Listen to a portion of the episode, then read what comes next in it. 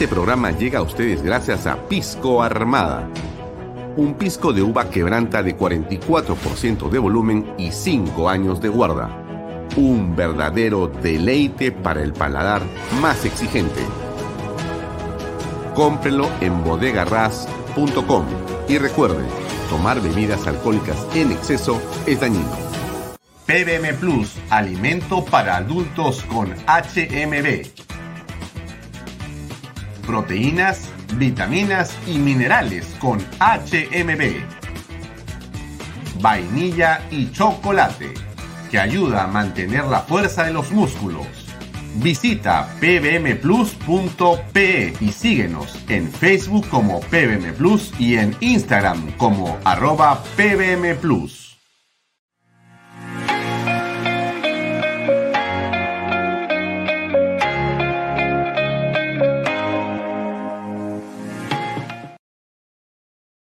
Bienvenido a la familia Sarcleti. Contamos con más de 20 años construyendo momentos especiales en más de 21 establecimientos ubicados en Lima y provincias. Tenemos la variedad de carta más grande para compartir en familia, con amigos o simplemente tomarte un tiempo para ti. ¿Estás listo para vivir la experiencia Sarcleti? Lomas de Yura estamos muy contentos de haber cumplido con el sueño de muchas familias peruanas, por lo siguiente. Porque nuestros hijos tienen zonas seguras de esparcimiento y recreación. Porque gracias a los bonos de techo propio y nuevo crédito a mi vivienda pagamos cuotas más bajas que las de un alquiler. Porque gracias al convenio con Foripol tenemos la tasa más baja a nivel nacional. Porque nos brindan espacios cómodos y agradables. Porque contamos con los servicios básicos las 24 horas porque me permitió desarrollar mi negocio familiar. Así como estas y otras familias, los invitamos a que ustedes también formen parte de nuestro proyecto Las Lomas de Yura. Indupark, lotes industriales desde 300 metros cuadrados. Págalos en 6 meses sin intereses. Indupark, crece con los expertos en desarrollo. ¿Qué tal amigos? ¿Cómo están? Muy buenas tardes, son 6 y 32. Buenas noches. Gracias por estar con nosotros en otra edición de Bahía Talks por Canal B, el canal del Bicentenario. Mi nombre es Alfonso Valle Herrera. Como todos los días de lunes a viernes, los acompaño aquí hasta las 8 de la noche para conversar en torno a los acontecimientos políticos y demás más importantes en el país. Nos pueden seguir por mis redes sociales, Alfonso Baella Herrera, en Twitter, en Facebook, en YouTube y también por las redes sociales de Canal B, por la página web, por la aplicación. Salimos a través de las redes sociales de El Diario Expreso en directo, también a través de PBO.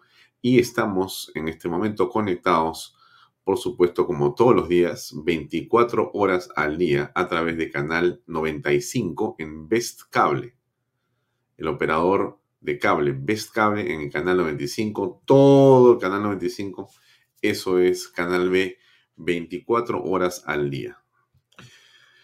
Gracias por estar con nosotros, gracias por estar y por acompañarnos, gracias por los comentarios. Siempre es eh, muy grato encontrarse o reencontrarse con ustedes todos los lunes y eh, leer sus comentarios, estar eh, conectados con tantas personas buenas que quieren, creo que un Perú como el nuestro siempre, siempre mejore varios temas que comentarles de todo tipo. Eh, quizá lo primero que quiero contarles es que hoy tenemos a dos invitados eh, que nos van a dar una perspectiva muy interesante sobre lo que pasa en el Perú y fuera del Perú.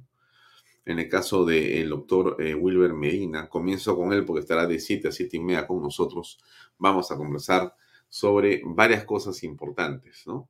Quizá la que más me ha llamado la atención con respecto de Wilber Medina, que es un abogado del derecho penal, del derecho constitucional, en general un abogado muy interesante y muy eh, documentado, es que él escribió un artículo hace quizá un par de años que tiene hoy una gran actualidad.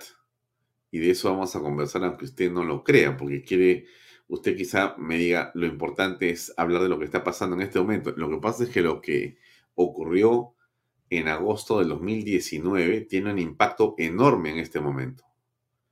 ¿De qué se trata el artículo de Wilber Medina? Se trata del financiamiento de partidos políticos. O sea, a partir de esa fecha en adelante, se convirtió en un delito. Y, por supuesto, la figura en el derecho penal eh, claramente delineada, tipificada, eh, tiene vida a partir de ese momento, pero no para atrás. ¿Qué significaría eso con los casos más, digamos, connotados que tenemos hoy en día? Todos, ¿no? O casi todos. Bueno, de eso se trata, pues. Vamos a conversar con William Medina sobre esos casos, a ver qué cosa significa eh, esa parte del ordenamiento jurídico del derecho penal en el Perú, qué pasa con los que están inmersos, los que cometieron supuestamente estos delitos en un momento en el cual no se eh, estaba eh, definido como tal en el Código Penal. Claro, se habla de lavado de activos, pero de eso vamos a conversar con él, va a ser una conversación solamente muy interesante. Y con eh, Daniela Ibáñez, que es una de nuestras invitadas que también con bastante frecuencia, bueno, creo que esta es la cuarta vez que la invitamos, o la tercera, creo que es la cuarta vez. Eh, siempre es un gusto conversar con ella, pues es una mujer inteligente y sobre todo muy informada, ¿no? Y muy, muy, muy conectada a muchos, eh, muchas fuentes de información. Queremos comentar la coyuntura local y también la internacional, porque ella ha estado escribiendo en torno a Brasil y Brasil está en la actualidad en una coyuntura política de una enorme intensidad. Como ustedes saben, ayer fueron las elecciones en Brasil. Em, todo hace indicar que ganó el señor Lula da Silva.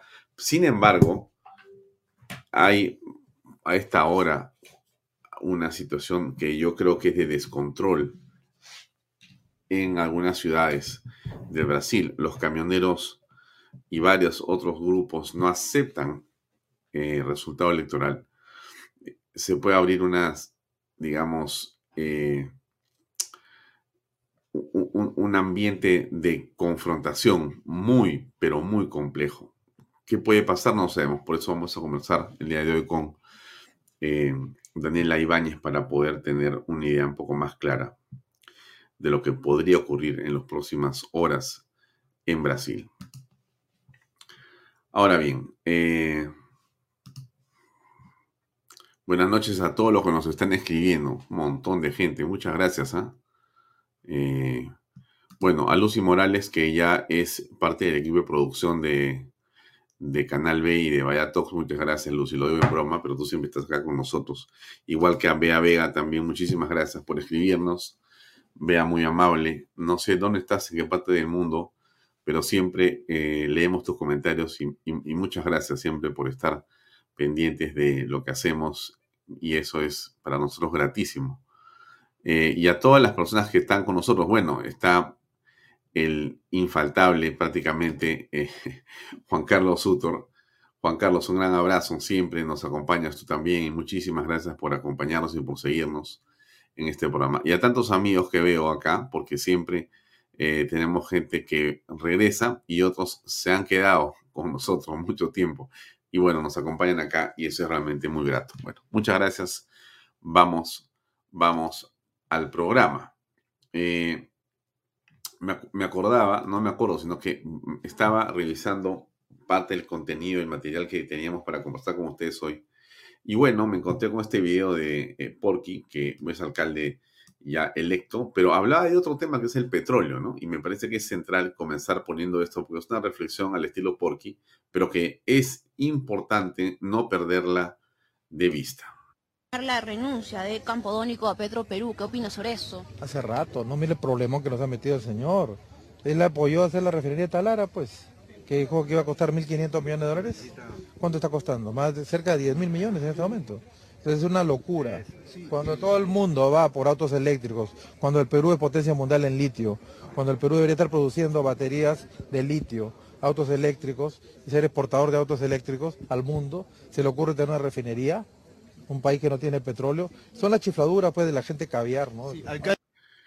Sí, yo coincido en varias cosas con eh, Rafael López Alea y este caso de esta refinería los expertos lo han dicho in extenso, ¿no? Usted haber escuchado, leído, visto videos, reportajes, comentarios, debates y demás sobre este asunto de la refinería de Talara, ¿no? ¿Cuándo comenzó? No comenzó, por supuesto, en un gobierno como el de Humala, comenzó antes. Y antes y antes y antes. Se habla hace tiempo el refinería de Talara como un absurdo realmente. No sé quién puso la primera piedra. No sé si fue García II o fue Toledo. Pero en esto son en realidad este, responsables los gobiernos en general. En Perú ha estado manejado de una manera muy irresponsable en la política de hidrocarburos y en la política que se lleva a cabo desde Petroperú, ¿no? Es un, digamos, una empresa que es la más grande que hay en el Estado, es gigantesca, pero que no pasa los controles que tiene FONAFE. En realidad es una suerte de isla de beneficios y ventajas frente a la cual no se puede hacer nada porque nadie puede tocar Petroperú. Parece que fuera la joya de la corona, cuando no es así, es una pérdida enorme de dinero. Es realmente eh, por donde se escapa todo lo que puede haber de utilidad en el esfuerzo financiero en el Perú, en el Perú, todo lo que puede haber de eficiencia, se escapa por Petro Perú como si fuera una especie de chorro imparable. Y eso es eh, algo que tiene que ver con políticas públicas, que tiene que ver con decisiones de gobierno. Y nos parece fatal que ocurra una cosa así. Creo que usted también seguramente estará pues tan molesto como todos estamos por lo que pasa con Petro Perú, que solamente muestra en el, digamos, desarrollo y en el espacio-tiempo histórico, demuestra ineficiencia, demuestra eh, una suerte de eh, patriarcado dentro de solamente, y todo ya está desarrollado de una manera tal dentro del, de Petro Perú que no se puede hay creo que hasta cargos hereditarios. Realmente han desarrollado algo de una manera este, incomprensible, ¿no? Incomprensible. Em, y, fíjese usted, ¿no? La gasolina sube, la gasolina escasea, los sueldos en, dentro de Perú aumentan, eh, piden plata, eh, el gobierno les da y nadie este, explica nada. El ministro, ¿usted lo ha visto en alguna parte explicando algo? Cero. Nadie explica qué pasa, ¿no? Este es un gobierno, el de Pedro Castillo, de una indolencia, de una irresponsabilidad en el manejo público como pocas veces en la historia de Perú. Miren, vamos a hacer un poco de memoria. Quizá, no sé qué edad tenga usted, pero usted pasa a los 50, y si pasa a los 55 mejor, se va a acordar de cómo fue el desmadre del gobierno de Alan García I ya el final de los gobiernos de, de Belaunde 2 ya estaba la cosa mal.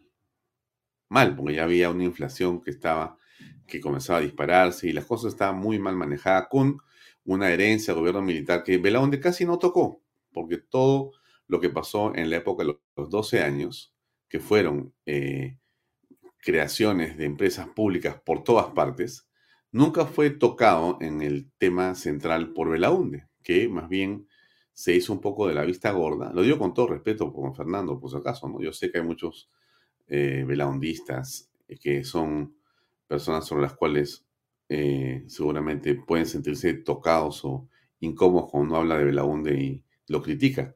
Bueno, yo critico a gobernantes eh, tanto vivos como no, como no vivos, ¿no? Como fallecidos, así que esa es la libertad de expresión que hay en el Perú, así que tienen que eh, simplemente aceptar mi libertad para poder criticar. Pero entonces, esto que pasa con don Fernando en el segundo, en el segundo gobierno, era, me dicen que como algo parecía lo del primero, pero creo que más desordenado. Y en todo caso, el hombre estaba pues feliz con sus obras, ¿no? Yo me acuerdo, tenía, no sé qué edad, pues tendría creo que 16 años, o 15 años, 16 o 17 años. Y mi padre había hecho un programa que se llamaba Los Caminos del Poder. Ah, hoy día es cumpleaños de mi viejo. Un abrazo hasta el cielo. Me acabo de, acordar hablando justamente de él. Eh, hoy es cumpleaños del doctor Alfonso Abayato. Está bueno. Si estuviera en vía, ¿no? Eh, cumpliría 95 años de edad hoy, mi padre. Ponemos un poco de también el día de la canción criolla. También hoy es cumpleaños de mi suegra, doña Pilar, eh, Pilar Luna Mato, que también lamentablemente no está con nosotros. Dos personas extraordinarias. Pero bueno, regresamos al punto que les estaba contando. Eh, mi padre había hecho un programa que se llamaba Los Caminos del Poder y había, en esa perspectiva, había hecho eh, una especie como de biografía de Javier Alba Orlandini, el lechuzón, como le decían. Y entonces el programa había sido tan exitoso porque había hecho la biografía de El Tucán Bedoya, de Javier Orlandini, de Frejolito. Con Alan hubo bastante complicaciones, pero en fin. Y entonces, este, recuerdo que no sé cómo terminamos en un almuerzo en Palacio. Y como yo había estado ayudando a mi padre con alguna de las cosas que hacían en ese programa, dijo, vente al almuerzo con el presidente de Belaunde. Bueno, fui pues, ¿no? No sé si tendría saco corbata, pero cosas que yo llegué también con mi padre y almorzamos con el presidente de Belaunde, no me acuerdo en qué parte del palacio, ¿no? Pero sí me acuerdo que nos hizo un pequeño recorrido antes de sentarnos con él y me hizo ver seguramente 40 maquetas que tenía alrededor, no me acuerdo de qué lugares, pero uno caminaba y él te contaba maqueta por maqueta. Una cosa impresionante. Yo me quedé muy impresionado de ver a un hombre que, que, cada maqueta, que para mí eran todas iguales, era esto es esto, esto es lo otro, esto es lo otro. Bueno, espectacular. ¿Por qué le digo esto? No? ¿Por qué recuerdo esto? Em, porque en realidad todos estos gobiernos, y, y Alan 1 es un ejemplo, Alan 1 fue un desorden absoluto. Realmente eh, me hace acordar, esto que está pasando ahora, me hace acordar a Alan en su primer gobierno. Desde mi punto de vista, un desastre absoluto el gobierno, absoluto. Que me disculpe por la memoria de Alan, que le tengo mucho aprecio por la segunda parte del gobierno, por el segundo gobierno, por el, por el primero realmente de terror, ¿no? desde todo punto de vista. Un gobierno muy, muy, muy, muy, muy mediocre, muy malo, malísimo, con actos de, digamos, de, corrupción por todos lados, eh, con un desorden en el manejo económico. Era un desastre absoluto, ¿no? Me acuerdo de algunos ministros de Estado que ya, mm, me acuerdo las caras, pero no los nombres. Eran realmente, escucharlos era pues, parecía en realidad este, una especie de, de grupo de comediantes, ¿no? Daban vergüenza en realidad. Pagó quizá sus, eh, digamos, inexperiencia, ¿no? Pero bueno, ¿por qué les digo esto? Porque miren, quiero ponerles esto que está acá, que es un video que ayer encuentro y me quedo sorprendido. Escuchen ustedes lo que, va, lo que dura dos minutos, ¿ya? Pero escuchen ustedes este video y después conversamos un segundo más. Miren alcanzó un récord histórico en recaudación tributaria el 2022. Las cifras eh, cerradas a septiembre nos permiten señalar que hemos llegado a alcanzar una recaudación de 121 mil millones. Esto, para ponerlo en perspectiva, es 10.5% mayor al año pasado. Luis Enrique Vera, superintendente de la SUNAT, resaltó que hasta el cierre en el mes de septiembre recaudaron 121 mil millones de soles. Para entender mejor sería más útil compararnos con un año prepandemia, el 2019. Y respecto al 2019, durante el mismo periodo de tiempo, es 30% más. Estas son cifras realmente significativas y un avance importante. Para un segundo ahí. ¿Ustedes se dan cuenta de lo que está pasando en el país? O sea, nunca, ¿cómo, es, no? No, yo creo que esto debe llevarnos a una gran, gran este, reflexión, porque nunca antes ha habido tanto dinero Nunca antes ha habido tanto dinero en el Perú, en el Estado peruano. Creo que nunca, nunca, nunca en la historia del Perú. ¿ah? Y nunca ha habido gente tan incapaz, tan incompetente y tan corrupta para no saber qué hacer con la plata. Es una lágrima esto, pero así, ¿ah? es realmente cómo es, ¿no? Yo, yo, yo me quedo sorprendido, sorprendido. Lo que dice este señor, que es el superintendente de la SUNAT, ¿no? Él debe ser uno de los más importantes, seguramente, ejecutivos allá adentro, es muy cierto. El récord es impresionante. La plata se recauda, se recauda y se recauda. A las empresas y a los ciudadanos nos esquilman hasta las orejas Ahora, si vendes una propiedad, tienes que pagar inclusive si tuviste utilidad en esa propiedad. Ese es impresionante. Es impuesto a la utilidad inmobiliaria. Tú compraste un, un departamento en 100, lo vendes en 120, de los 20 pagas un porcentaje de utilidad porque esa utilidad es del Estado, no es tuya, no te la puedes quedar. Mala suerte, pues, porque el Estado quiere compartir contigo o necesita sustraerte todo lo que es tu ganancia, tienes que hacerle al Estado. No, bueno, es un ejemplo. Podemos hablar ahora sobre lo, cómo te saca, este, ¿cómo se llama?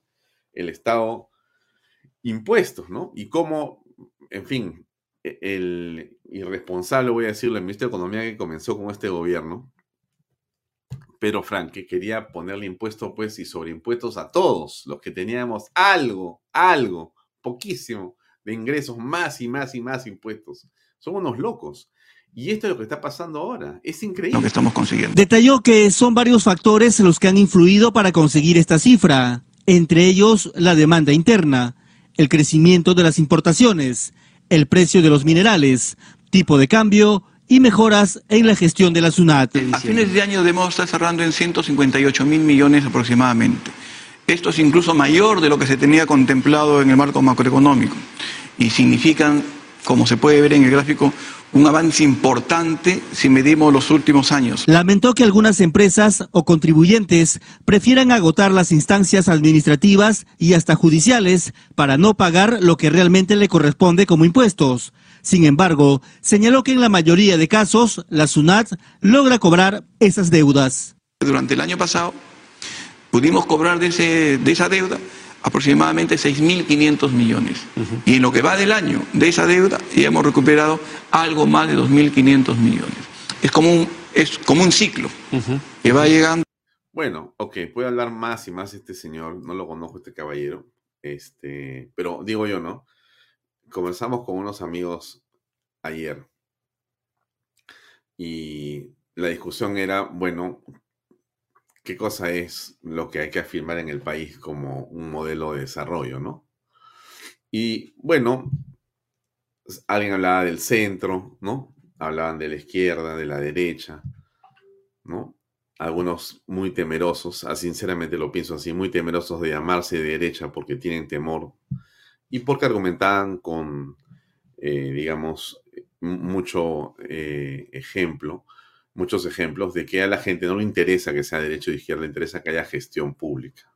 ¿no? Eso es una, una forma de ver, de ver las cosas. Y yo me permito discrepar de los amigos que piensan que la gestión por gestión, aunque sea eficiente, es todo lo que se necesita. Yo discrepo de eso, eh, con, por supuesto, con aprecio y con argumento. Em, yo no creo que el tema, el, tema sea solamente necesitamos gestión eficiente, con cero corrupción. O sea, no me pueden decir a mí, lo que la gente quiere es que eh, funcione el agua, lo que la gente quiere es que haya medicinas, lo que la gente quiere es que no la salten. No le importa qué gobierno tenga. Entonces lo que tenemos que hacer es ser muy prácticos y solamente encargarnos de que eso haya, que haya agua, que haya colegios, que haya medicinas y que no hayan ladrones en la calle.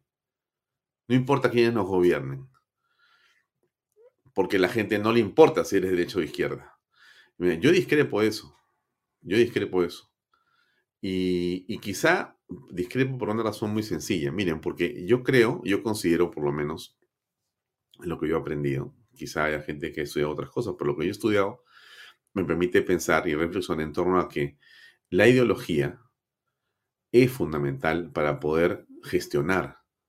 Tú no puedes gestionar si no tienes en tu cabeza la idea de sociedad, la idea de país, un modelo de desarrollo al que tú empujas a esa gestión.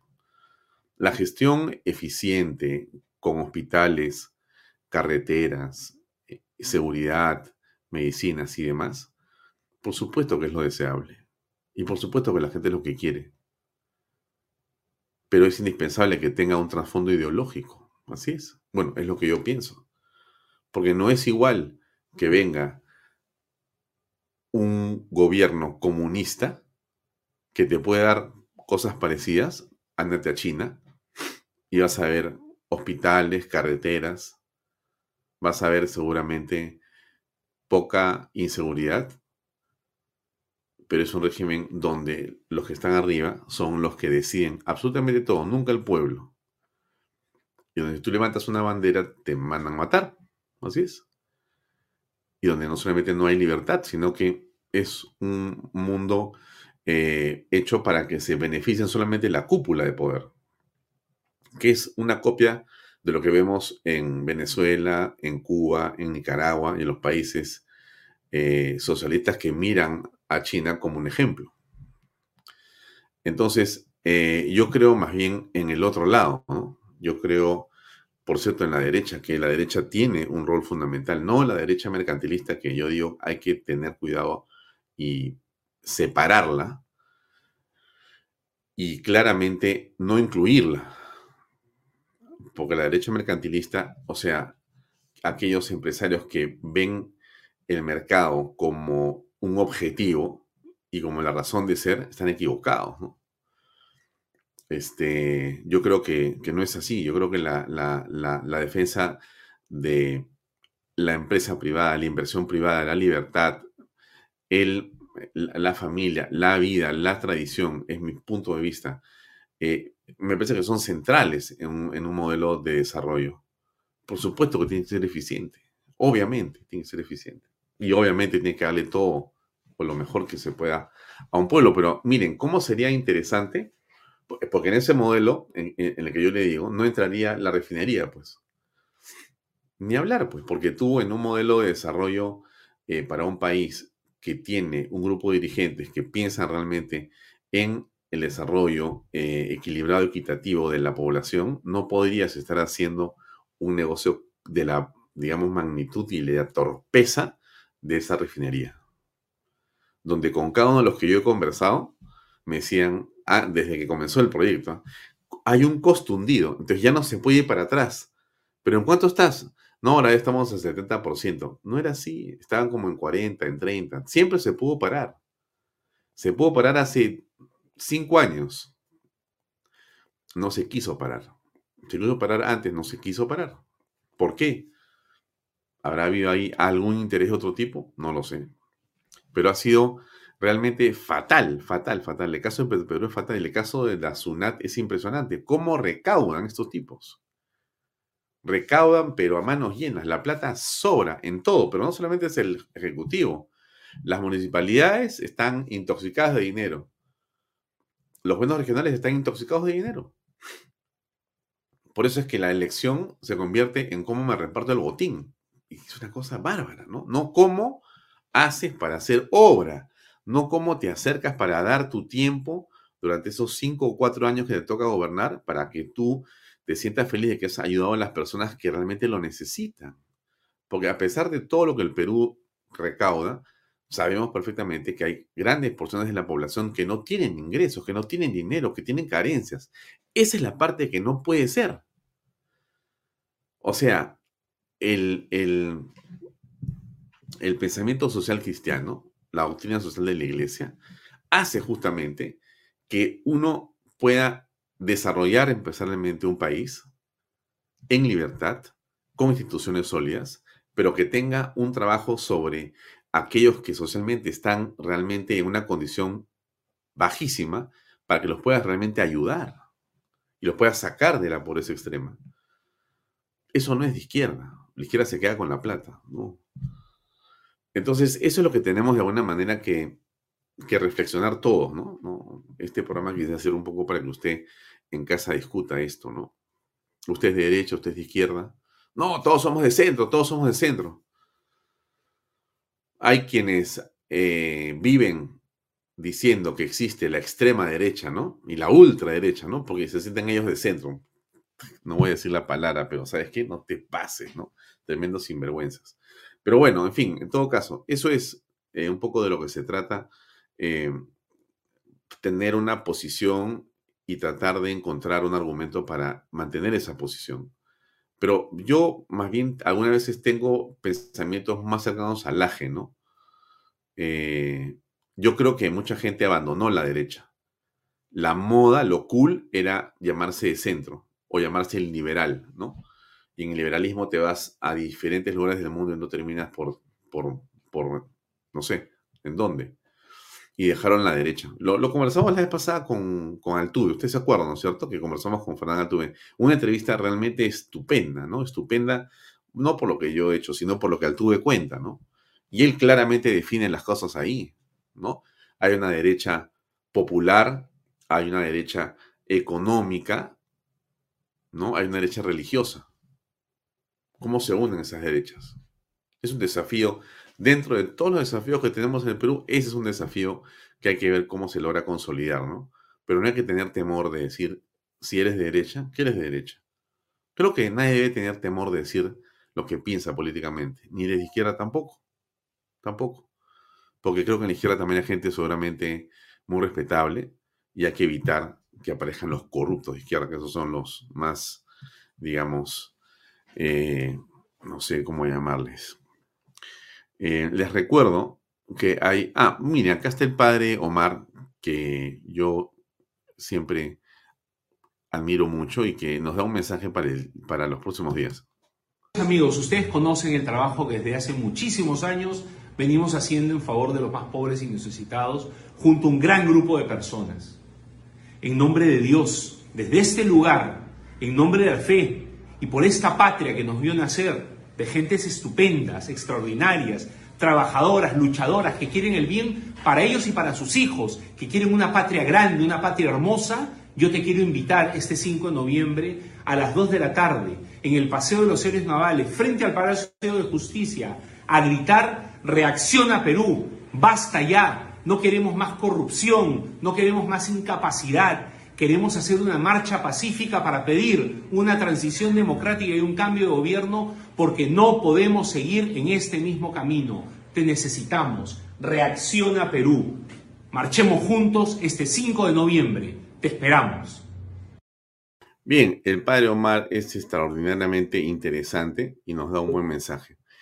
Ha dicho algo sobre lo cual yo quiero eh, decir un comentario antes de hablar con Wilmer, que ya está conectado con nosotros. Voy a darle primero el saludo a Wilmer, a Wilmer, a Wilmer Medina. Wilmer, ¿cómo estás? ¿Cómo te va? ¿Cómo estás, Alfonso? ¿Qué tal? Buenas noches, a tus órdenes. Ya, entonces, antes de, de comentarte o hacerte las preguntas que quiero, déjame hacer un pequeñísimo comentario de unos segundos sobre lo siguiente. Se ha referido el padre Omar que va a estar en la marcha del 5 de noviembre, del sábado que viene. Dice, a marchar en paz, ¿no es cierto? Y de manera ordenada o de manera civilizada. Miren, yo tengo la impresión que si algo teme el gobierno es a la marcha del 5 de noviembre. Lo vemos porque inclusive en las últimas horas han aparecido denuncias, denuncias, ¿ah? denuncias contra Lucas Gersi, contra Oscar Torres, contra Claudia Toro y contra otras personas del colectivo que está haciendo la marcha. Miren ustedes, pero además tengo la impresión de que van a querer infiltrar la marcha. Infiltrar la marcha para tratar de generar caos, violencia y alguna fatalidad. Entonces, todos los que van a ir a esa marcha, desde mi punto de vista, por favor, máximo cuidado, máximo cuidado, no caer en las provocaciones y denunciar a cualquier infiltrado en la marcha, porque lo que no puede pasar es que se convierta en un espacio de violencia. Yo sé que hay mucha gente que cree que ese es el camino. Yo creo que no es el camino. Disculpen ustedes que discrepemos también en eso. Yo no puedo esperar ni puedo sostener bajo ninguna circunstancia que la violencia va a ser algo que deseamos o deseo. No puede ser. Yo creo que hay que cuidar la vida, la salud y, los bienes de todos los peruanos y la marcha debe ser como han sido las marchas que hemos estado, muchos de ustedes, en algunos hemos compartido, no se pierde un celular. A los policías se les abraza y se marcha y se protesta. Bueno, es mi manera de ver las cosas. Ok, dicho esto, aprovechando a Wilber Medina, entonces vamos a escuchar eh, una, un video cortito de alguien que ha hablado en torno a algunas de las cosas parecidas o que están vinculadas a lo que Wilber podría tocar el día de hoy. No sé si es exactamente eso, pero es una reflexión de una ex procuradora, Wilber, que quisiera que escuches tú y pasamos a conversar de lo siguiente. Yo he, hablado, he, hablado, de que tú escribiste un artículo, has estado pendiente de un tema central que es la, el, el financiamiento de los partidos políticos de manera ilegal y que en agosto del 2019 se normó el Código Penal y a partir de ahí para adelante se hacen, digamos, las denuncias o investigaciones. Antes no. Se produce algo en estos días que vienen. ¿Qué es lo que va a ocurrir? Acá hay una, un comentario, no sé si es el que he escogido y que está de acuerdo a la conversación, pero lo voy a poner y enseguida lo, lo conversamos por favor, para que escuches. Claro. Caso, recordemos, el de Ollanta Humala y Nadine Heredia, es el primer caso en donde va a haber un pronunciamiento por parte del Poder Judicial en el cual va a tomar una decisión respecto de qué? Respecto si que los, estos aportes de dinero ilícito que han realizado eh, empresas corruptas como Odebrecht a políticos y a partidos políticos constituye o no delito de lavado de activos. Entonces, lo que diga la Corte Suprema en este caso de Ollanta Humala y Nadine Heredia, que es el primer caso eh, que, va a marcar, este va a ser utilizado como un precedente eh, jurisprudencial para los otros casos que se vienen, otros casos como el de Keiko Fujimori, como el de Susana Villarán, como el de Pedro Pablo Kuczynski, como el del PPC con Lourdes Flores Nano y otros más en que hay aportes realizados por empresas corruptas y que ese dinero sería mal habido, dinero producto de la corrupción que han ido a parar en estos partidos políticos o en las campañas de estas o, en los bolsillos o en los bolsillos de los políticos, porque eso es otro tema, ¿no es cierto? Una parte fue, fue ingresado irregularmente a la campaña, incluso falsificando identidades de aportante. ¿no es cierto? Con toda esta red del el, pitufeo. el, famoso pitufeo, pero una parte importante, eh, porque no cuadran los números, ¿no es cierto? Una parte importante claramente terminó en los bolsillos de los políticos que eran candidatos. Sí, y justamente eso se va a ver en este caso de Ollanta Humala y Nadine Heredia, donde el dinero que recibieron no solo de la empresa corrupta Odebrecht, sino también de Venezuela, porque esa es la imputación fiscal, no solamente habría sido utilizado para la campaña política de Ollanta Humala, sino también habría sido utilizado para incrementar el patrimonio de la familia Humala, ¿no? Porque ahí hay un desbalance patrimonial que no ha podido ser justificado ni por Ollanta Humala ni por Nadine Heredia. No sé si es cierto lo que dice la doctora Ampuero, pero esa era el tema de la conversación. ¿Qué puede ocurrir, William Medina? ¿Cómo se explica esto? Alfonso, mira, eh, de pronto conocido el caso Odebrecht, que era una industria de la corrupción, a raíz de una información que nos viene de Estados Unidos, como consecuencia de que allá celebraron un convenio de colaboración y nos llega la información y a partir de ahí, que es 2016 finales, finales del 2016, me parece que fue diciembre 12, 16, por ahí de diciembre, llega la información de Estados Unidos y a partir de allí, recién en el Perú, nos dimos cuenta que Odebrecht no era una empresa santa, no era una empresa modelo, sino todo lo contrario. Allí se encienden los reflectores de la fiscalía y comienzan a hacer, ¿cómo se llama? A obtener las primeras evidencias de las cómo había operado en el Perú. Y dentro de esta actividad ilícita en el Perú, encuentran que habían evidencias que habrían eh, solventado campañas desde el 2006, campañas electorales, los partidos políticos y organizaciones, 2006, 2011 e incluso el 2016. Y allí se inician varias carpetas fiscales contra casi todos los partidos o movimientos nacionales, eh, eh, incluso hasta regionales, investigaciones y dijeron, ¿esta conducta qué es? Y los fiscales del equipo especial dijeron, bueno, esta conducta eh, no es corrupción, no es peculado, no es cohecho, entonces, ¿qué es? Y ellos dijeron que esto se adecua al tipo penal de lavado de activos. Y a partir de allí, Alfonso, se genera toda una discusión en la academia, a nivel jurisdiccional y mediáticamente.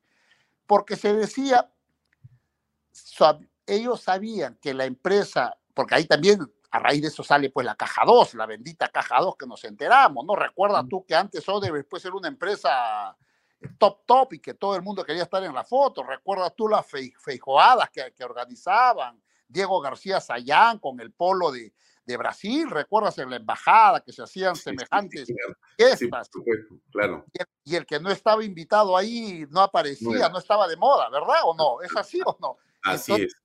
Y, incluso Odebrecht, no me vas a dejar mentir, eh, financió eh, premiaciones que hacía IPIS con fondos que provenían de Odebrecht.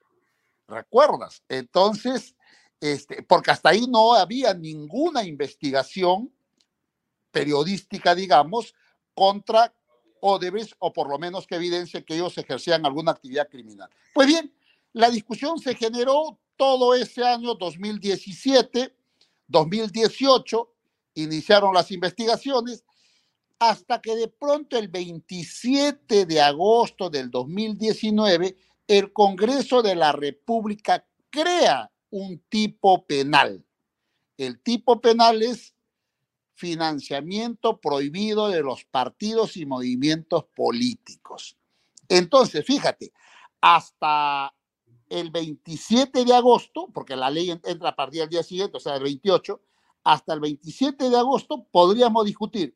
¿Es una conducta delictiva tipificada como lavado de activos? Algunos decían sí, algunos decían no, es una falta eh, administrativa y en todo caso penal puniblemente es una conducta atípica. ¿Qué significa? Que no tiene sanción penal, pero sí tributaria, administrativa, todo, pero penal no. Esa era la discusión.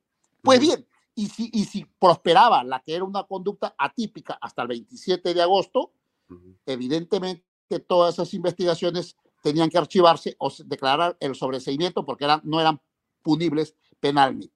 Pues bien, hasta ahí la discusión se generó. Mm. A partir de la publicación de esta ley que dice aquel que recibe, entrega donaciones que debía suponer que su procedencia era ilícita, será sancionado con pena no menor de cuatro ni mayor de seis. Y todavía dice si el que recibe es el candidato, el tesorero, el responsable de la campaña, se le aplicará una pena no menor de seis ni mayor de ocho. Eso era las agravantes, incluso tipo penal simple, tipo penal agravado. Entonces, es allí donde yo, analizando el caso, dije, bueno, escribí un artículo, el cual tú has comentado, en septiembre, la primera semana de septiembre del 2000 19. Y ahí sostengo una tesis que creo hoy cobra vigencia y por lo cual se le está cuestionando al juez San Martín porque la fiscalía, a pesar que se le advirtió, ellos siempre se han empecinado de darle, eh, tipificar esas conductas de recibir dinero para las campañas como lavado de activos, a pesar que no concurren los requisitos para que sea tal. Bueno, ¿qué sostengo yo o qué sostuve yo? Sostuve que en el derecho penal existe una, un principio básico. Se aplica la ley especial frente a la ley general. Entonces, a partir del 28 de agosto, para la conducta de todos los partidos políticos de haber recibido dinero de Odebrecht, esa conducta el legislador le, pone un tipo con nombre y apellido, financiamiento prohibido. ¿Y, antes, ¿Y antes qué pasa? Antes no, no había tipo penal para esa conducta se le consideraba que era lavado de activos, porque de alguna manera recibías para tu campaña, pero parte de ese dinero te lo metías al bolsillo o comprabas bienes y lo insertabas a la economía legal. Pero vamos a ver, incluso esta ley es de alguna manera más benigna porque la otra, la otra discusión antes de esta ley era una conducta típica, por lo tanto no era punible penalmente, porque no estaba sancionado, no era lavado de activos. Pero bueno, entonces, lo que yo planteé era que la defensa, en estos casos, cada uno de todos los, de todos los implicados, debería pedirle al fiscal que adecue la investigación al tipo penal nuevo, porque se ha creado una, un tipo para esta conducta. Y en materia penal, bien sabe tú y el público que se aplica retroactivamente las normas cuando son benignas para el reo o para el investigado. Bueno, no hicieron esa estrategia o cogieron los, eh, los abogados de, todos los investigados de distintos partidos. El fiscal empecinado en que es clavado de activos, a pesar que es defensor de la legalidad, debió adecuar de oficio. Tampoco lo hizo. ¿Qué esperó la defensa? La defensa dijeron, vamos a esperar el momento cumbre. Cuando llegue al control de acusación, terminada la investigación, vamos a cuestionar que la conducta no tipifica como lavado, o en todo caso tipifica como financiamiento prohibido a la luz de la, de la nueva ley creada en agosto del 2019. Pues bien, de todas las carpetas contra todos los partidos, la que, como dice la, la, la Catherine Ampuero, la que lleva el estandarte de estos procesos, ¿quién es? Caso Ollantumala Nadine Heredia. El primero. El primer caso y ahí la Corte Suprema, luego del respondiente, ya. se va a ver la causa, el, han señalado, viste la causa, han calificado positivamente el, el procedente del recurso y ahora van a analizar el fondo. ¿Cuándo va a ocurrir esto? El día jueves. ¿Qué sala? La sala penal permanente de la Corte Suprema que preside el juez César San Martín. Entonces, contra el juez César San Martín, el señor Vela Barba, como también el fiscal Pablo Sánchez han planteado recurso de recusación. Lo quieren recusar porque consideran que ha habido cierta, ciertas relaciones extraprocesales con los implicados, por lo tanto... Por el tema de las agendas. De las agendas, de las agendas, etcétera, etcétera. Entonces, ¿cómo se tramita este recurso? Porque creen ellos que habría perdido el principio, habría, habría perdido la imparcialidad por estos hechos que todos conocen. Bueno, presentaron el juez San Martín, parte del trámite, él tiene que responder si está de acuerdo o no con, esas, con esos cargos y los motivos para que él se aparte. Él ha respondido, ha dicho, no estoy de acuerdo. Entonces, ¿quién resuelve esa recusación? Los cuatro magistrados que quedan, excepto él. Él sale y quedan cuatro. Bueno, pues, Alfonso, los cuatro magistrados han declarado improcedente la recusación. Por lo tanto, en estricto derecho procesal, el juez San Martín está por sus pares habilitado para presidir la sala el día jueves. Y el día jueves la audiencia empieza con las alegaciones de parte de la Fiscalía la Procuraduría, luego será el turno de la defensa del patrimonio mal heredia y finalmente habrá dúplica, réplica, preguntas y la causa queda al voto. ¿Cuándo se va a resolver? en 15 días hábiles. Como es un caso mediático, la experiencia nos indica que esto va a resolverse en el mes de noviembre, sí o sí. Y estoy seguro, salvo que me pueda equivocar, que la Corte Suprema va a coger la tesis de que la conducta de la señora Nadine Heredia y el señor Humanta respecto al tema de financiamiento no es lavado de activos, yo diría que debería de ser atípica, pero creo que van a aplicar la ley retroactiva y le van a dar la connotación del nuevo tipo penal y por lo tanto va a mandar a la fiscalía que reacomode, reformule su acusación y que ya no sea por lavado, sino que sea por financiamiento prohibido, donde ciertamente las penas son menores e incluso eh, creo que la del 2011 ya habría prescrito. Ya, entonces, vamos a ver, háblalo en fácil para los que no son penalistas y quieren saber qué va a ocurrir con Nadine Heredia y con Mala. En este caso, porque ellos tienen varios juicios, pero no sé cuáles son en realidad, pero en este caso serían inocentes y si es así, esa razón y ese derecho sería aplicado para atrás, para todos los que están atrás. Así es. Así es. Va a marcar el derrotero respecto a todos los partidos y por lo tanto sus representantes, candidatos, tesoreros de los partidos o movimientos de haber sido financiados por Odebrecht o por cualquier otra compañía, campaña 2006, campaña 2011, incluso campañas municipales campaña general 2016. Entonces, tiene dos opciones. Declarar que la conducta es atípica, por lo tanto no es lavado de activos y se archiva, o declarar que en efecto no es lavado de activos, pero sí es delito de financiamiento, habrían incurrido en la comisión del delito de financiamiento prohibido de partidos políticos. Por lo tanto, ordenará al fiscal a reconducir su acusación y someter a las nuevas reglas que la Corte Suprema va a fijar. Ahora, ¿qué significa esto? ¿Qué efecto va a tener respecto a las demás carpetas fiscales contra los demás, los demás investigados y partidos?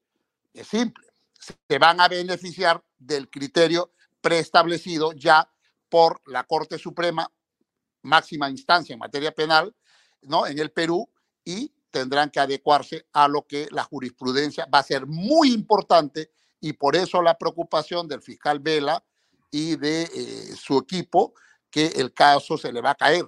Pero nosotros desde el inicio le hemos dicho, este caso se va a caer. Y ha llegado el momento en que la Corte Suprema tiene entre sus manos un caso concreto donde tiene que analizar si esa conducta de los partidos, en este caso la señora Ollán, de la, de la señora Heredia con el señor Humala, es o no es delito. Primera cuestión. Segunda cuestión, no es lavado, pero es, es este financiamiento prohibido. Eso es lo que va a resolver y es un caso muy importante para efecto de las próximas investigaciones, con lo cual habríamos ya eh, de terminar con esta persecución. Y una cosa adicional, este, Alfonso. Dime. Si todos desconocíamos que había Caja 2, que Odebrecht era una industria de la, de, de la criminalidad, el aporte que hizo a IPIS también tendría que ser considerado como delito de lavado, pero sin embargo los fiscales a IPIS no le ha abierto ninguna investigación, incluso el propio Gorriti en enero del 2017, ya cuando todos sabíamos de lo que era Odebrecht, ha reconocido, ha dicho que es un grave error. No, no, no, señores. ellos también tendrían que estar sujetos a una investigación de lavado o simplemente no investigas a IPIS, tampoco investigas a los partidos. ¿Por qué? A los partidos, ¿para qué se le daba dinero? Para luego comprar voluntades y decisiones, obtener decisiones políticas favorables a Odebrecht. ¿Para qué financiaban a IPIS? Para evitar investigaciones por parte de los miembros de IPIS. Es así y simplemente comprar el silencio. En ambos casos la conducta era reprochable, mm. pero claro, habría que ver si era lavado de activos. Yo estoy convencido que no era lavado de activos. En el mejor de los casos, prohibición de financiamiento a los partidos políticos. Las penas son distintas. ¿Cuáles son? Ah, por supuesto. Si es prohibición, es no menor de cuatro ni mayor de seis en el simple. Y en el agravado de prohibición de financiamiento, en el agravado de 6, máximo 8. Pero en, lavado de activos, en el lavado de activos vamos hasta 15 años. Mm. Más para la eh, prescripción tendría que doblarle, serían 15 más, más 7, 22 años y medio. Ninguno habría prescrito, por lo tanto todos estarían, deberían ser, si se comprueba, condenados. Entonces, en el caso que se beneficie Ollanta y Nadine, se beneficia pero Pablo, se beneficia eh, Lourdes Flores, ¿se beneficia qué con Fujimori? Todos. ¿Villarán también? Villarán también. Pero Villarán ha confesado que ha recibido plata para obras. En el caso de Villarán hay una diferencia. Villarán, escúchame, en el caso de Villarán hay una diferencia. Porque Villarán era funcionaria pública y recibió para la revocatoria. Claro. Y ahí hay colusión cohecho, además de lavado. Qué buena noticia me das. Bueno, pero está bien. Me parece bien porque de repente la cosa se resuelve. Ojo, en... Ollanta Humala y en Narín Heredia se libran de lavado de activos por esos aportes. Ya. Pero por todas las otras conductas que ha habido, cohecho, coima, todo eso sigue su proceso. Ese es otro tema. Ya, ahora, nos quedan seis minutos y déjame preguntarte por el caso de Alan García, porque como la gente me dice, pregúntale, pregúntale, yo te pregunto, ¿correcto? De acuerdo. A ver, este, ¿en qué quedó? El presidente Alan García se suicidó y eh, yo no tengo claro qué pasó con la casa que él tenía en La Aurora. No sé si la casa, eh, alguien vive ahí, se ha sido incautada. ¿Qué pasó con eso? Te digo, antes de responderte tu pregunta, y para no salirnos del tema, vamos a decir, porque la gente siempre me vincula con el APRA cuando yo no tengo carnet ni nada por el estilo, pero te voy a responder y te voy a dar esta noticia para precisar en el caso del APRA. Escúchame. Al APRA se le abrieron tres carpetas por lavado de activos por financiamiento de Odebrecht. Dos han sido archivadas por la Fiscalía.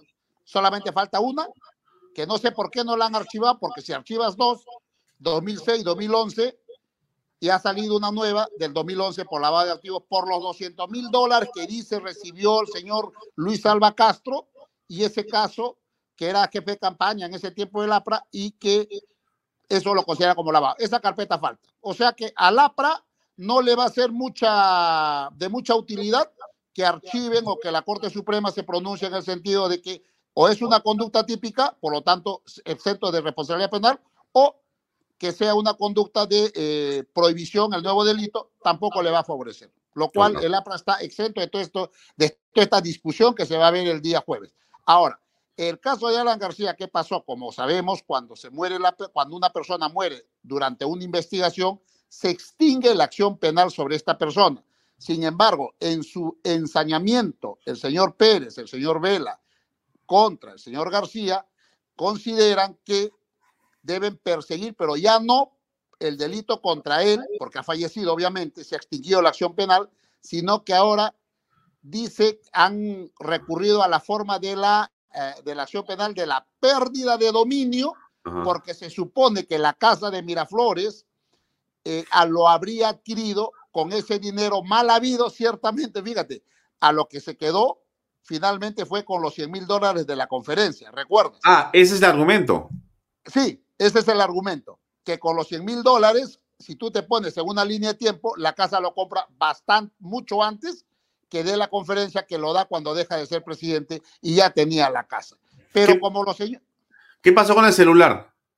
Los celulares fueron incautados de manera ilegal, pero ya eh, la defensa Erasmo, Erasmo Reina ha conseguido que con José Pimentel han conseguido que finalmente eh, el Poder Judicial libere los equipos que lo tenían indebidamente incautados y ya se los han entregado. No hay ningún problema con los celulares. Además, eh, Alfonso era un ensañamiento para perseguir solo a la memoria, incluso de Alan García, porque si tú quieres saber qué cosa hablaba Alan García, basta con incautar los teléfonos del señor Nava, el señor Atala o sus interlocutores, porque uno no, no habla solo a través de un teléfono, siempre tiene que tener un interlocutor. Y si tú accedes al interlocutor, accedes a la conversación de la García. Pero lo que querían era acceder a la información privada que tenía el señor García en el teléfono, lo cual era un despropósito que finalmente el Poder Judicial ha, ha parado esa arbitrariedad que perseguían los fiscales Pérez y Vela, ¿no? ¿Qué pasó con las pruebas de Nava? Ningunas están corroboradas. ¿Nava, está preso?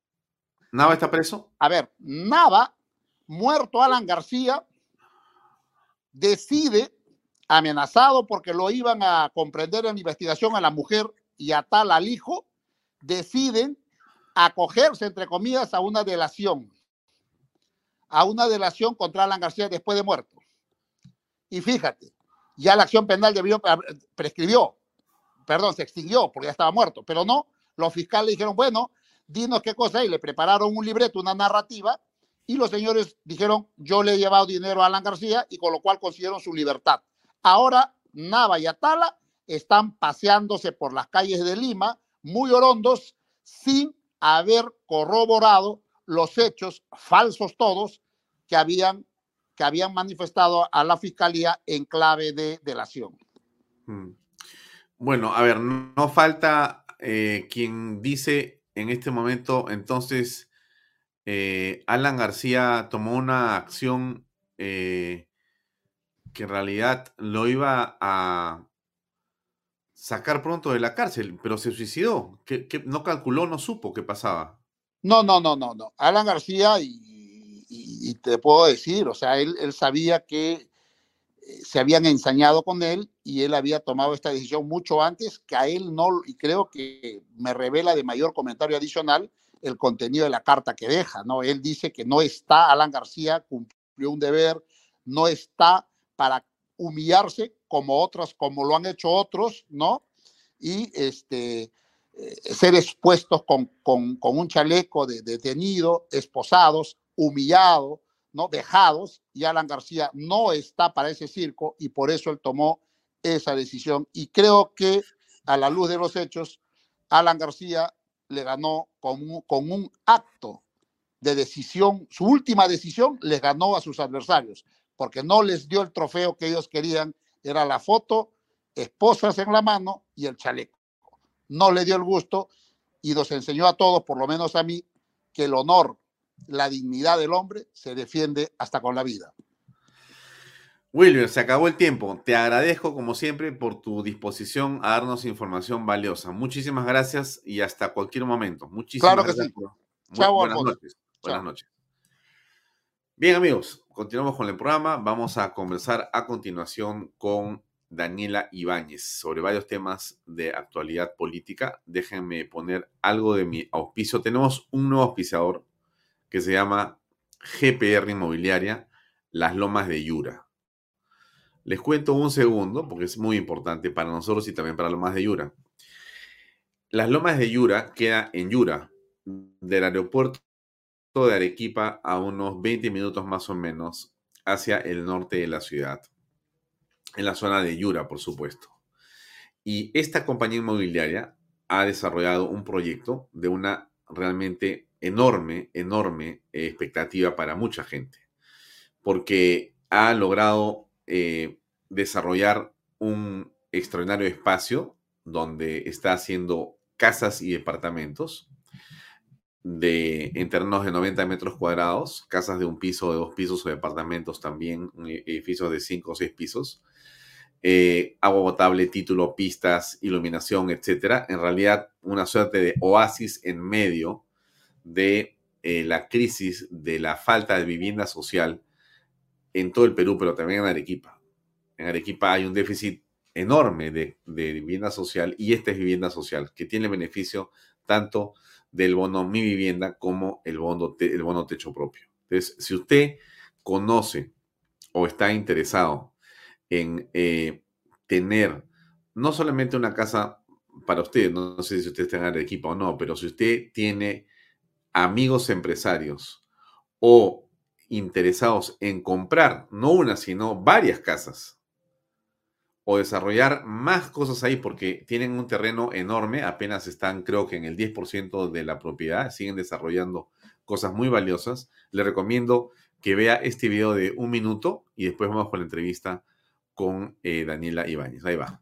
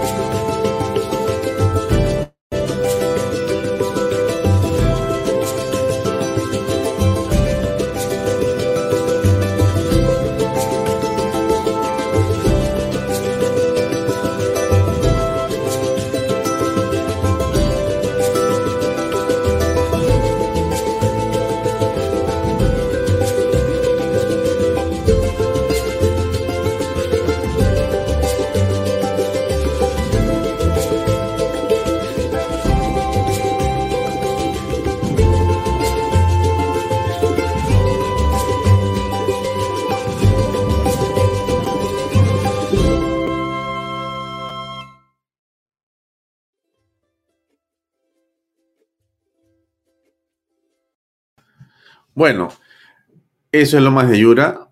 Era una animación lo que ustedes ven. Ese video tiene un par de años y ya hoy día ya han desarrollado más de 300 casas y hay 200 familias viviendo. Muy interesante. Les recomiendo ver los spots que hay en este programa. Bueno, hablemos de política. Daniela, ¿cómo estás? Buenas noches. Hola Alfonso, ¿qué tal? Un gusto estar contigo. Vamos al grano. Quiero hablar contigo de varios temas. Vamos directamente a las preguntas. Eh, desde tu punto de vista, ¿cómo llega el presidente Castillo y su gobierno a la cita con la OEA? Sí, bueno, justamente he estado indagando más al respecto de cómo funciona todo lo que es este, esta mm, activación de la Carta Interamericana eh, Democrática en el Perú, ¿no? Ya se conformó esta comisión de alto nivel que cuenta con ocho representantes. Eh, estuve también haciendo un diagnóstico, también de acuerdo a otros informes que se han hecho respecto a las tendencias ideológicas ¿no? de, de los representantes o tal vez la tendencia de los partidos de gobierno. Y pareciera eh, un, digamos que hubiera un balance interesante en ese sentido, eh, lo cual creo que es importante porque en la OEA en, sí ¿no? es, eh, se ha criticado bastante la postura de Luis Almagro a través de los años.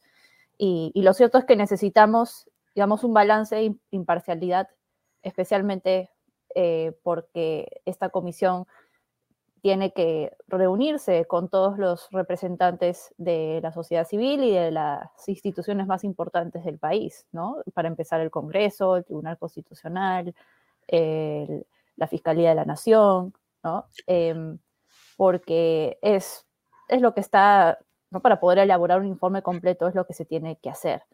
Entonces, eh, claramente eh, algunas instituciones del país tienen una postura distinta a la que tiene el gobierno de Castillo respecto a lo que está sucediendo en nuestro país, ¿no? Entonces, eh, esta comisión de alto nivel que está conformada por diplomáticos de diferentes países va a elaborar un informe y luego va a haber una votación en lo que es la eh, Consejo Permanente de la OEA, ¿no? Que ahí sí se constituye, me parece, los 32 estados miembros.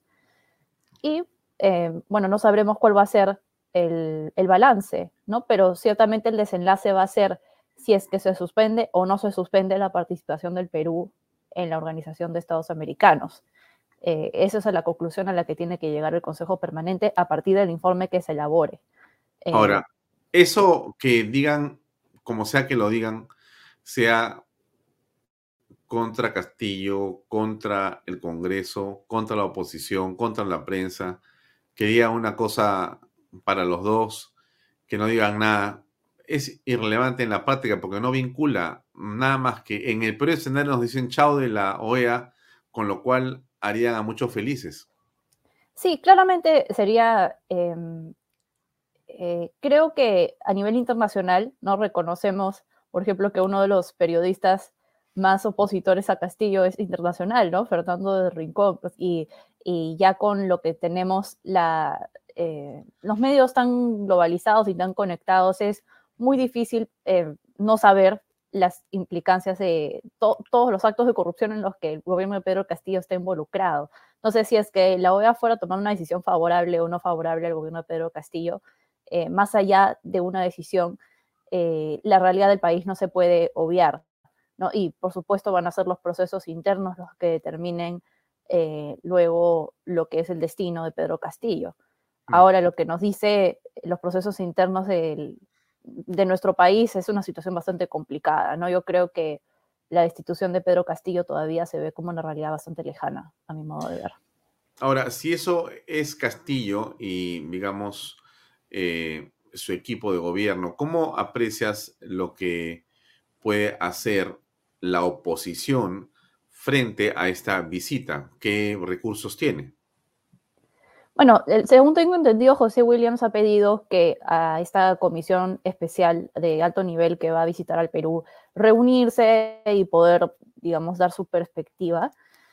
Em, claro, eh, si es que consideramos que parte del Congreso es oposición.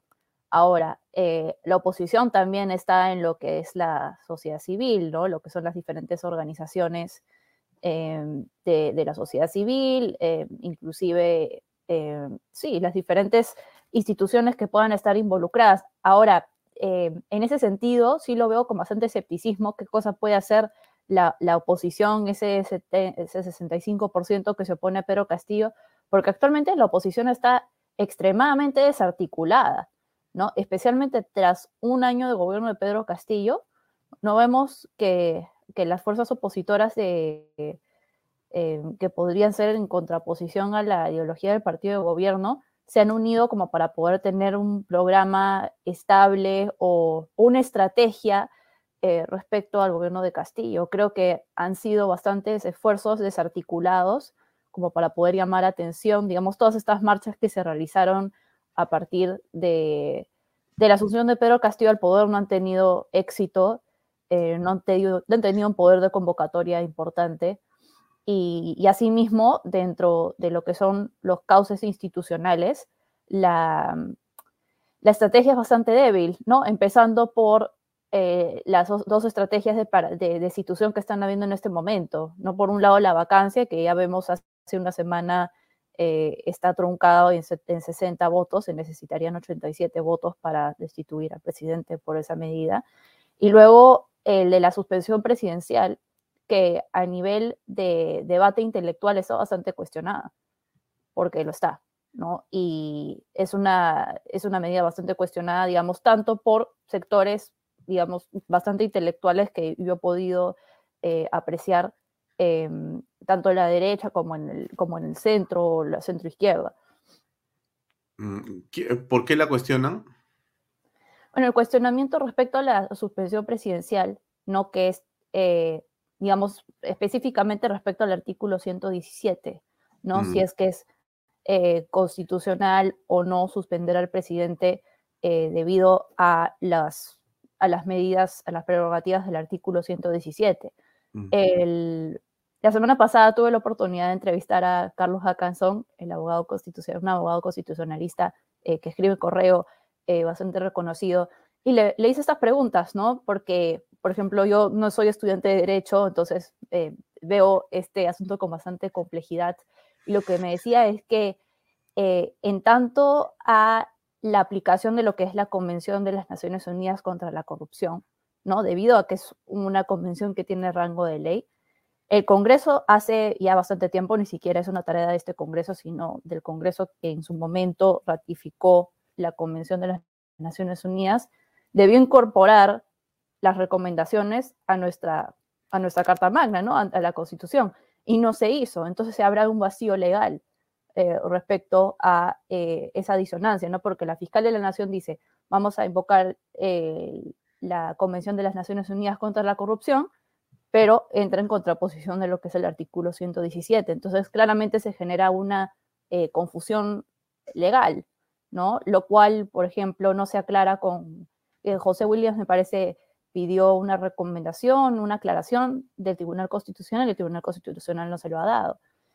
Eh, entonces, yo creo que hay es, bastantes dudas al respecto y, y creo que tiene que ver no solamente con falta de los representantes que tenemos en este momento en, el gobierno y bueno, en el Congreso, pero creo que es un problema eh, ya desde que viene bastante tiempo, ¿no? Que es que eh, nuestra clase política no, no ha sabido, digamos, ponerse a la altura de las circunstancias.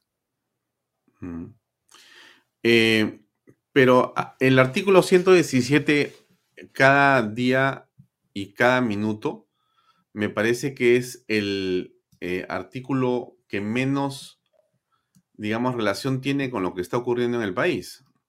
Me parece que inicialmente eh, todos los constitucionalistas, todos, creo que uno o un par, eh, se han ido a interpretar lo que no tenía que interpretarse, porque el 117 no es el punto. En realidad, ninguno de los acápites del 117 creo que esté en discusión porque por ahí no viene el tema, pero sí viene el tema eh, por cómo es que vaca el presidente por su incapacidad moral, que está en el 113, Y, o sea, el, esquema creo que pasa por otro lado, pero no quiero quedarme ahí porque hay otros temas que me parecen muy importantes aprovechar el tiempo en conversar contigo.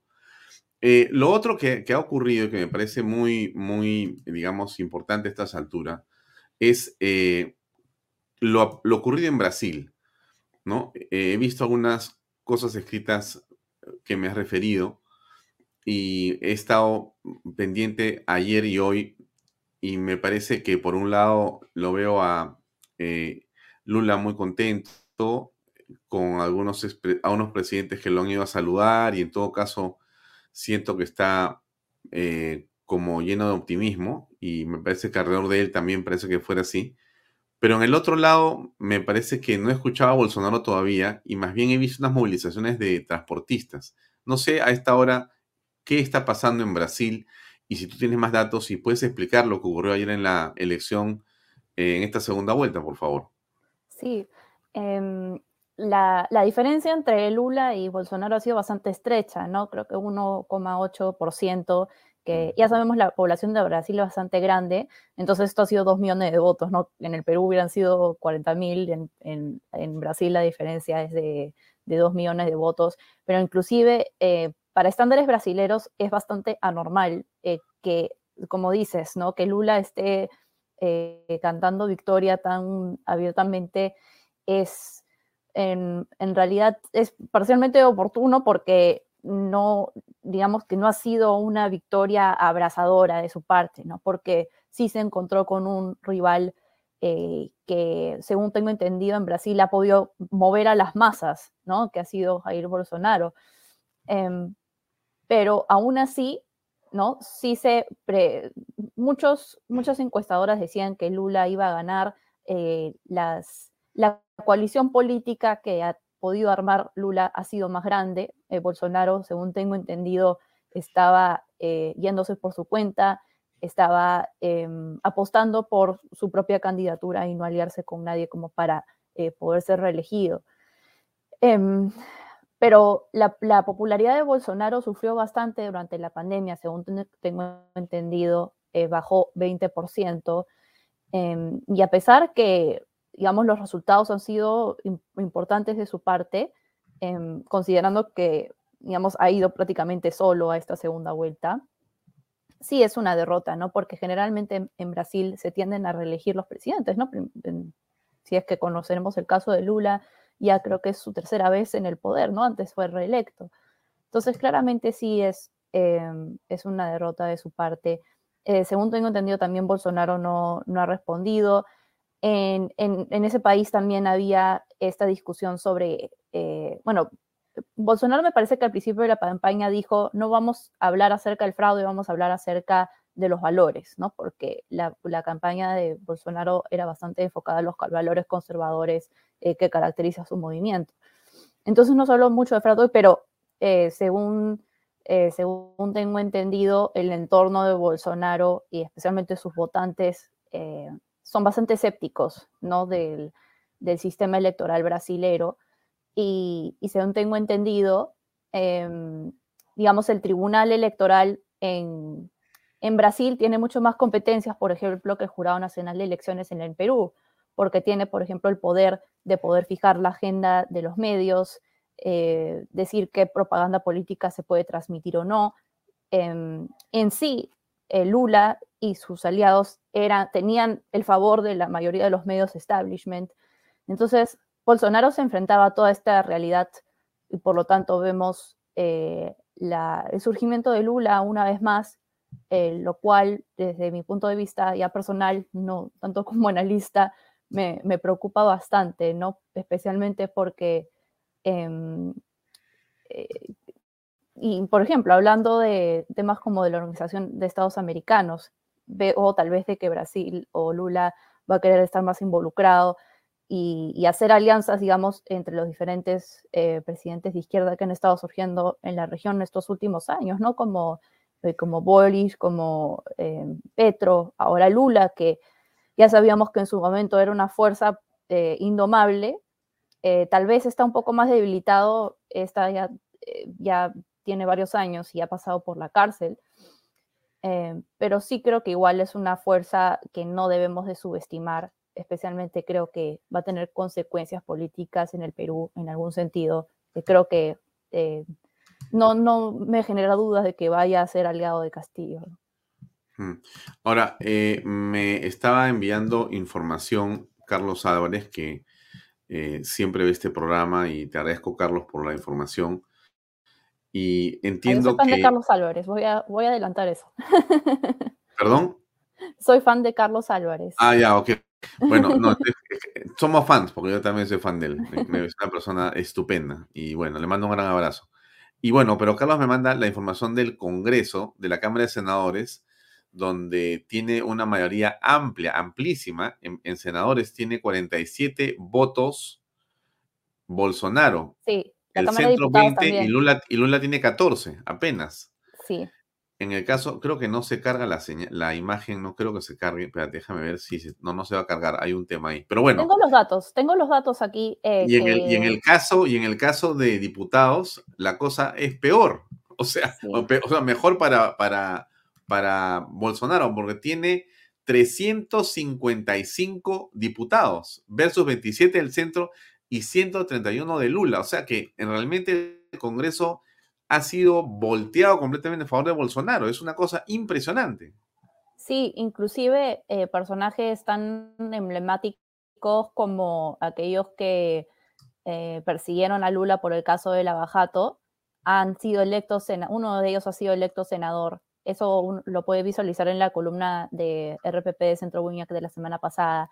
Em, pero acá exactamente los datos que tengo es que en la Cámara de Diputados 53% em, serían de la derecha, 25% em, de Lula y del centro 21%, y en el Senado eh, serían 53% de la derecha y centro derecha, ¿no? Y, el resto sería eh, tan solo 17% de las izquierdas. Entonces, el Lula no, se encuentra con un escenario absolutamente favorable, ¿no? Es interesante porque lo discutíamos entre, entre en, el, centro eh, que yo trabajo, que Lula ha hecho una campaña diciendo en base a una promesa de volver al pasado, ¿no? Que es muy curioso para un político de izquierda porque generalmente las izquierdas son revolucionarias y, y dicen, no, nada que ver con el pasado. Em, pero recordemos que Lula em, se encontró con una escena económica bastante favorable a nivel mundial, ¿no? con el surgimiento de, China, con el surgimiento de, un boom de los recursos naturales. Entonces, la economía brasilera eh, estaba en un punto muy positivo en el momento en que Lula surgió en el poder, lo cual pudo en su momento ayudar a, Lula con el tema de Bolsa Familia, ¿no? Pero no se encuentra en un escenario similar en este momento por la pandemia parcialmente y también por las eh, políticas económicas de, Dina, de Dilma Rousseff que siguen arrastrando las consecuencias hasta el día de hoy. Entonces, eh, y eso sumado al hecho que el legislativo está en su contra, eh, claramente por eso tampoco Lula tiene demasiadas cosas que, que celebrar en su momento. Digamos, sí se va a topar con obstáculos. Claro, eh, pero yo te preguntaría, ¿qué va a pasar en el continente? Si es que se mantiene esto y como todos creemos hasta esta hora, Lula se impone en el triunfo. Sí, sí, yo creo que son, yo lo puse en mi Twitter, creo que son días oscuros tanto para Brasil como en el, continente, porque creo que si es que algún rol ha jugado Lula da Silva de manera continua es como articulador de las izquierdas a nivel latinoamericano es uno de los actores más competentes. El Partido de los Trabajadores es uno de los partidos más competentes en nivel de estrategia política que tiene Latinoamérica. Em, inclusive la, estrategia, el marketing político, el expertise que tiene es bastante importante y, seguramente va a ayudar eh, o van a querer aportar en, las naciones, digamos, que, los que tienen aliados, que ahorita son bastantes. Entonces, yo vería eso con preocupación. Eh, creo que en tanto política exterior siempre ha sido un interés de las izquierdas em, enfocarse de esa manera, no hay como una especie de, compromiso em, de parte de las izquierdas de, expandir ¿no? el, movimiento la mayor cantidad de países posibles. Entonces, creo que en tanto política exterior, Lula no lo va a descuidar solamente por situaciones nacionales adversas. Igualmente, Brasil es un país muy poderoso y tiene mucho dinero a su disposición, especialmente el gobierno tiene mucho dinero. Eh, ¿Tú creerías que en realidad va a haber una exportación de, digamos, un mensaje político para Latinoamérica, un financiamiento de partidos, de, de movimientos, una intervención a través del marketing político en las elecciones de otros países? Yo creo que es posible. Eh, creo que se ha visto en el pasado, ¿no? Inclusive en el Perú. Eh, no sé si, si recuerdan, en su momento, en realidad este asesor es argentino, pero estaba casado con una, em, una dirigente importante del PT, del Partido de los Trabajadores, Luis Fabre, ¿no? que apoyó la campaña de Ollanta Humala y después de anti-revocatoria de Susana Villarán. Y en ambos casos fue exitoso. Y estamos hablando de alguien aliado, ¿no? Al Partido de los Trabajadores, no directamente eh, con, con, ellos, pero según tengo entendido, eh, la estrategia política que maneja el Partido de los Trabajadores eh, tiene, inclusive tiene muchos años de experiencia. En Brasil se hacen mucho más elecciones de manera más recurrente que acá en el Perú, entonces tienen mucha experiencia política que pueden exportar. Mm. Bueno, entonces a esta hora parece que no hay nada que hacer y ya este el triunfo de Lula parece cerrado. ¿O crees tú que hay un espacio para revertir algo? Según tengo entendido, no. Creo que eh, con el silencio de Bolsonaro hasta este momento eh, se, se confirma esa esa mm, elección, ¿no? Como digo, la diferencia es entre dos millones de votos. Parecerá un porcentaje chico, pero Brasil es un país con una población bastante grande. Entonces, ah, inclusive, eh, como dato, eh, Bolsonaro llamó a una auditoría, llamó a que se haga una auditoría externa al Tribunal Electoral brasilero, por parte de las Fuerzas Armadas. Y las Fuerzas Armadas han dicho que todo está en orden. Entonces, eh, creo que no hay mucho que hacer.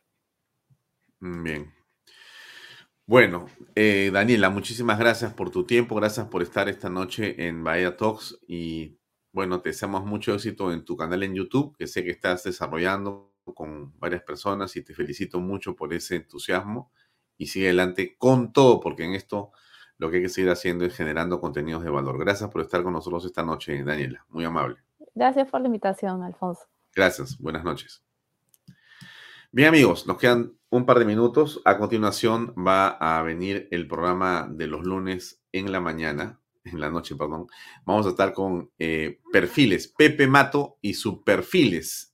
El invitado de hoy es Víctor Alfaro, que va a tener una extensa conversación con Pepe Mato, que ya está listo para su programa. Gracias por acompañarnos. Habría más cosas en el tintero, pues lo dejamos para los días siguientes. Mañana es primero de noviembre. Primero de noviembre. Mañana es feriado, no va a haber programa Vaya Talks. Vamos a tener programas el miércoles, el jueves y el viernes. Y tenemos un, varios especiales que le hemos preparado. Tenemos una entrevista extensa con el doctor César Nakazaki, donde se habla de dos de los patrocinios que él tiene, que es el de Karelim López y el de Bruno Pacheco. Y por cierto, eh, hace sus elucubraciones en torno a el presidente Pedro Castillo. Muy interesante. También vamos a tener una eh, extensa entrevista con el doctor Manolo Fernández. Ustedes saben quién es Manolo Fernández. Bueno, eh, hemos ido hasta Chincha a conversar con él para analizar tres años después, en realidad, qué pasó con la pandemia en el mundo y qué pasó con el COVID-19 en el Perú. ¿Qué fue lo que ocurrió? ¿Cómo se gestionó la pandemia? Una entrevista muy, pero muy interesante para que usted no se olvide, porque lo que no tenemos que hacer los peruanos es olvidar. Y el día viernes tendremos una entrevista también muy sustanciosa con José Luis Gil para conversar sobre la marcha que viene el sábado. Así que le agradezco mucho a usted siempre por su compañía. Nos vemos el miércoles en otra edición de Bahía Talks por Canal B, el canal del Bicentenario. Buenas noches. Este programa llega a ustedes gracias a Pisco Armada. Un pisco de uva quebranta de 44% de volumen y 5 años de guarda. Un verdadero deleite para el paladar más exigente. Cómprelo en bodegarras.com y recuerde, tomar bebidas alcohólicas en exceso es dañino. PBM Plus, alimento para adultos con HMB. Proteínas, vitaminas y minerales con HMB. Vainilla y chocolate, que ayuda a mantener la fuerza de los músculos. Visita pbmplus.pe y síguenos en Facebook como PBM Plus y en Instagram como arroba pbmplus.